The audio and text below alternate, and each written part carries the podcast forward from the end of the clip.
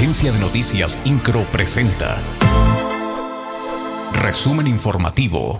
El gobernador del estado, Mauricio Curi González, encabezó la ceremonia del grito por el 212 aniversario de la independencia de México. En el balcón del Palacio de Gobierno y en compañía de su familia y representantes públicos, el mandatario estatal recordó a las y los héroes patrios, quienes en el año de 1810 dieron inicio al movimiento revolucionario que hizo de México un país independiente y soberano.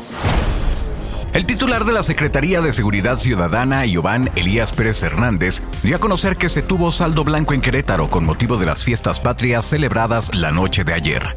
Informó que se tuvo un aforo de más de 40.000 personas durante los eventos que se desarrollaron en el centro de la ciudad. Aunado a ello, refirió que durante la ceremonia del grito de independencia no se tuvo ningún incidente en Plaza de Armas.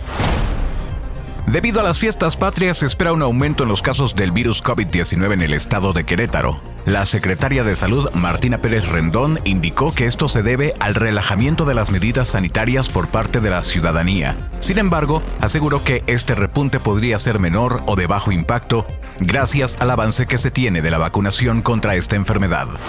Incro, Agencia de Noticias.